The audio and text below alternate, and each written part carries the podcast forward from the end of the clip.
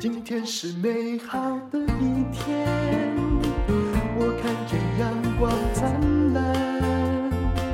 今天是快乐的一天，早上起床。欢迎收听人生实用商学院。我们今天要讲的是将军赶路不追小兔，从五个寓言故事学管理。很多人会说，我又不是老板，我干嘛学管理？那么。就算你学会管理学，事实上你也可以好好管理自己，而且呢，你在被管理上面也会有自己的主张。那什么叫做五个故事来学管理呢？首先，我要告诉你，我用的这个是一个惠普的全球副总裁啊，他叫做孙正耀教授所写的一篇文章。这五个故事是来自于他的创意。第一个故事叫做猴子抓米粒。他说：“管理很多时候啊，就是猴子在抓米粒。有一只很贪玩的猴子，当他看到人们在晒稻谷的时候，就会迫不及待地跳下来，开始呢偷抓稻谷吃。但是呢，他发现稻谷是这样的，抓得越紧，那个谷粒就越容易从他的爪子的缝隙滑落。相信你在抓沙也有这种感觉哦。那么。”猴子发现自己把双手握紧，只得到那么少的谷粒啊，非常费力，也很生气。于是他决定加倍努力，再抓一次，抓得更紧啊。不过呢，呃，谷粒还是从他的手中溜走了，抓得越紧，漏得越多。那么小猴子呢，就在那儿吱吱叫啊，就觉得说怎么会这样呢？啊，可是这个故事可以用来比喻管理中的一个重要法则，其实。管理到处都在，身为父母也不就是在管理你的家庭吗？答案就是你抓得越紧，得到的越少。你越想控制，越容易失去。现实生活中，你也看过很多的老板是控制狂哦。有的老板呢，他就啊、呃，只要新员工入职，就实现他的严格的像军训一般，公司的制度哦，多达上百份，还有。上达等于是厚的跟一本书，可是越厚你越不会看，不是吗？员工就算要买一点点东西，像以前的公家机构，还有人专责在申请啊物品哦，要一支原子笔也要写千层。那每天清早你很可能就会发现哦，大家战战兢兢，怕老板的吼声呢。那么啊，连出差啊，这个老板身边也都跟着五六个非常紧张的人呢。那在这种的管理风格之下，公司的规模啊啊，到底是可以变大吗？可以有进展吗？他说，其实啊，呃，规模大的哈，也有很大的公司是这样管理的；规模小的哈，也有人这样管理了。那这样的管理的特色就是搞了一套非常复杂的制度跟流程，一出手啊，哇，就是大公司的气势跟架构啊。但是最终的结局如何呢？在观察中，这些公司往往发展到一定规模，营收就会突然降下来，甚至腰斩了。那啊、如果它是大公司，后来常常跌到剩下一半；中小型的公司。会只剩下老板自己，这就是结局。人人都有控制欲，强弱有别。控制欲太强的管理者要明白一点：管理当然不能没有，但也不能过度。你越想控制，员工越想逃离。相信你知道后面那句是真理。如果一个家庭的爸妈控制欲越强，你真的很希望念大学离自己的家越远越好。管理并不等于控制。过度的控制和限制会让整个组织缺乏创造力。你常常会发现，有些一板一眼的孩子成绩也很好，可是你要用他做事很困难。为什么呢？因为呢，啊，他自己没有创造力。如果你不说，他就不知道该怎么做，或者是动不动就要来请示上级了。那到底是什么样才是好管理呢？哎，这位老师说。企业高层做的事真的不要太多，中层要有为，基层要无所不为啊！就也不能就是说有的是高层管很多，到了最基层的时候，就只会做一个小小螺丝钉的单方面的事情，那这个公公司就完蛋了。所以管理要记得抓大放小，嗯，那呃也要懂得最高层懂得授权只管大事哦。那但无论如何，你对于关键数据你要了然于心。第二个故事是火腿蛋的故事。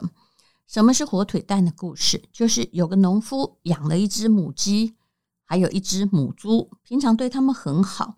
有一天饥荒来了，农夫快饿死了。这时候母猪和母鸡开会商量怎么样挽救农夫。母鸡就说：“为了挽救主人，我下蛋吧。”母猪说：“为了挽救主人，我割一条腿吧。”在这个故事里面呢。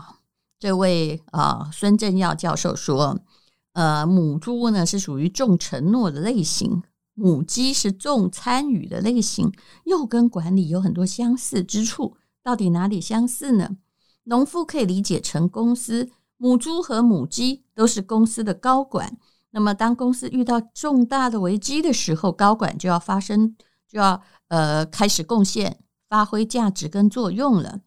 这个母猪是下了血本，哎，为了公司业务能成，砍自己大腿也可以哦。那母鸡也下了本钱啊，不过呢，呃，它基本上不伤害己身。那未来公司有重要的事情要做的时候，要交给谁呢？当然是要交给那个愿意负责、愿意砍自己一条腿的母猪喽。哦，这个例子真的有一点残酷啊。其实啊。呃，要交给那些重承诺的，也就是母猪型的人了。他说呢，承担责任并不是简单的把责任扛到自己身上，而是愿意扛结果。那敢承担责任的人不会轻易承诺，但是一旦承诺，使命必达，愿意共同承担风险。人对了，事才能成。所以，请你找到跟母猪般 愿意砍一条腿的人。我真的觉得。哎呀，这个很难鉴别啊，尤其当你的公司有一些员工的时候，但遇到紧急事情的时候，有时候你拿来检视朋友啊，有些人平常都说：“哎呀，有事找我帮忙，我可以帮这帮那。”但是真正遇到大事的时候，他反而逃得很快。那呃，基本上他是连母鸡都不如，母鸡还愿意下蛋呢。不过母鸡本来就在下蛋啊。嗯，好，再来呢，有一个故事叫做《老鹰抓小鸡》。想象一下，草原上有母鸡带着小鸡，那突然老鹰冲下来要抓小鸡，母鸡开始呢就想要保护自己的孩子，可母鸡看到老鹰靠近的时候，它这个也会改变方向，对不对？挡住它自己的小孩。可是问题是哦，就是转来转去，因为小鸡比较多嘛，它疲惫不堪，如果没有办法跟上母鸡的脚步的话，它就会落了群啊。那呃，有些小鸡哦，甚至停止了尝试逃跑啊，只是摆出一副努力的姿势，并没有真正的采取行动来逃脱。那为什么不努力逃脱呢？这些小鸡会回答：反正跑到这边又要跑回来，何必费力呢？啊，因为这些小鸡逐渐的意识到，母鸡不断的改变方向，哈，来挡住它们，其实不能够带来实质的改变。反而让他疲惫不堪，那这又跟管理有什么关系呢？老鹰代表外部的压力，而母鸡代表管理阶层的反应。常常遇到一个外在的威胁，老鹰来了，这些管理阶层呢就会把小鸡们，就员工们弄得团团转。哎，我觉得老鹰抓小鸡拿来这里做成范例哦，的是倒是一个很好的比喻。比如说呢，你一边想要学。呃，海底捞哈，以餐厅来说，一边又想要学王品，然后呢，啊、一边学这学那的哈，然后企业做到一定规模之后啊，那个呃高层也常常会变成一只啊，就不断的在抵御风潮的母鸡，一会儿想做汽车，又做房地产，又做家电，又做网络，什么都不相干，什么都想做，然后看到人家呃在做什么 KPI，你也回来。做 KPI 完全没有考虑，哈，这个东西适不适合你哦？就只想不断的反应反应啊，空降神兵啊！那所以呢，啊，你千万不要做这样的母鸡，否则那些小鸡本来会配合，后来发现你也只是嘴上说说啊，东挡西挡，好，玩表面功夫没有实际作用，所以他们就决定不跑了，跑不动了。那呃，所以很多的改革不能只是形式主义，不能今天说一说，过一下子啊，又有了新的 idea，那么啊。永远是形式主义的循环啊！那提出异议的人啊，他常常就被主管换掉了。那事实上，这样子的公司也无法存在的。当然，对于管理者而言呢，你想要真正的知道如何抵抗挡风向是很困难的，也不能完全不改变。但是，你也不要永远都随着。很多的新浪潮在改变，然后今天 ESG 你才 ESG，今天怎样你就怎样。其实你需要有长远、长远的目光。好，第四个故事呢是，呃，地上的水跟地下的水哦。从前有一个叫智慧村的地方，里面呢哈有两家企业，一个叫做浅水企业，一个叫深水企业。他们都从事水源的开发，为村民提供用水。可是呢，他们在经营策略还有他们的竞争的赛道的选择上有不同的理念。浅水企业呢，他就觉得说地表水好拿呀，所以可以满足更多村民的需求啊，所以呢，钱会来得比较快，拿了水就赶快卖。那么赚到钱之后，又投入大量资源去开发更多的啊。浅层的水扩张它的产品线。那虽然呢，地表的水啊，地上的水容易受到污染呢，可是这些浅水企业认为啊，反正我做的大比较重要啊，可以保持竞争优势。可是这样的策略会带来什么？会帮企业现任了低端市场的竞争，也就是价格竞争，而不是品质的竞争。那你当然也可以猜到深水企业在干嘛喽？深水企业就只能探勘啊，打井取水。刚开始很多钱会像扔进那个河里一样，海里一样，就没有声响了。他要花很多钱呢，那他赚不到钱，员工可能也跑掉了，大家都在嘲笑他。但是呢，这深水企业相信地下水水虽然取水很难，可是质量更好啊。啊，那他逐渐有了自己的技术，提高他的开发的效率。哎，最后呢，等地上的水开始污染之后，只有他能够提供纯净还有充足的水源。到最后，当人民的生活逐渐这个要求品质越来越高，浅水企业一定会完蛋，而深水企业。凭借着它的核心竞争力，它可能会在这个智慧村里面取得主导的地位啊。所以这故事又在管理学上说的什么呢？就是战略不是未来要做什么，而是现在做什么才有未来。我觉得这句话是挺重要的，不要只是看一个东西低毛利啊，呃，这个高毛利啊，低成本你就进去了。你应该要知道，就是。前面视野还是要宽广一点，有什么事情你做得久，而不是只选容易做的道路。但是我看到现在很多人在做品牌，是只想做这种赶快可以赚钱、容易做的道路啊。那任何的企业也还是要有一个很主要的原则。就也就是我们标题的“将军赶路不追小兔”。如果你要追敌人，嗯，要打赢胜仗，你不能看到路上有只兔子你就去追啊。所以什么事情看大，尽量啊，但细节有时候哈也会藏着魔鬼。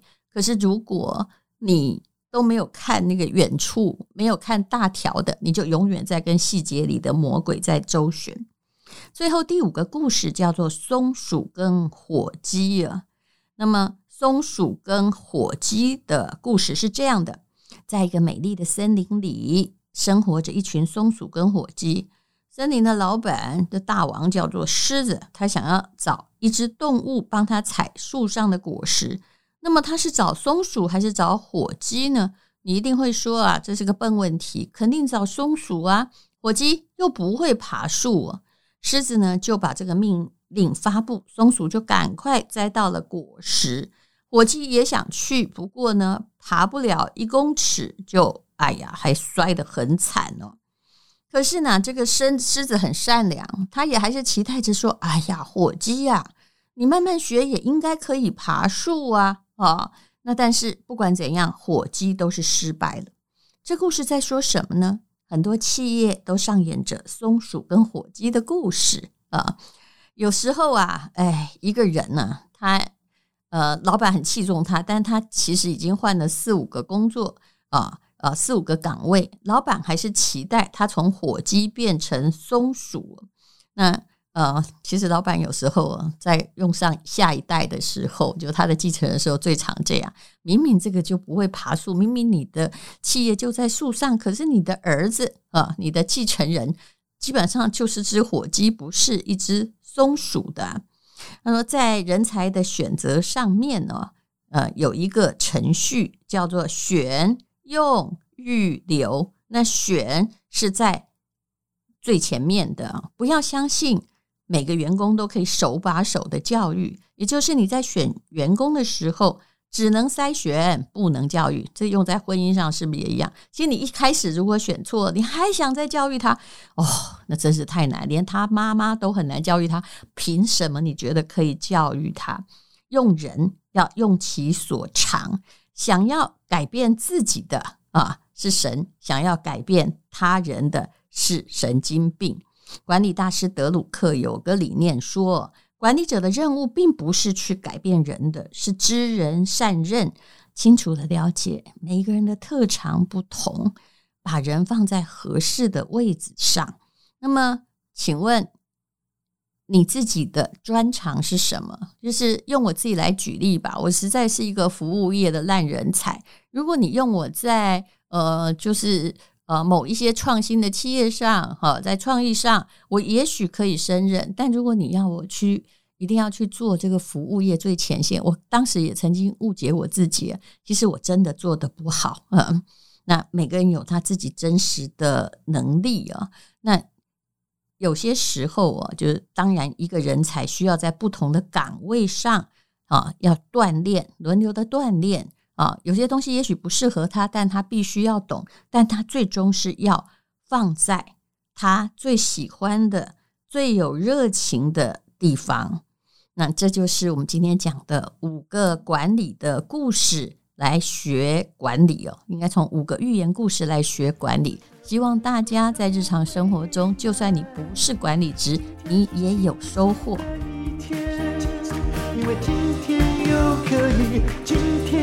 可以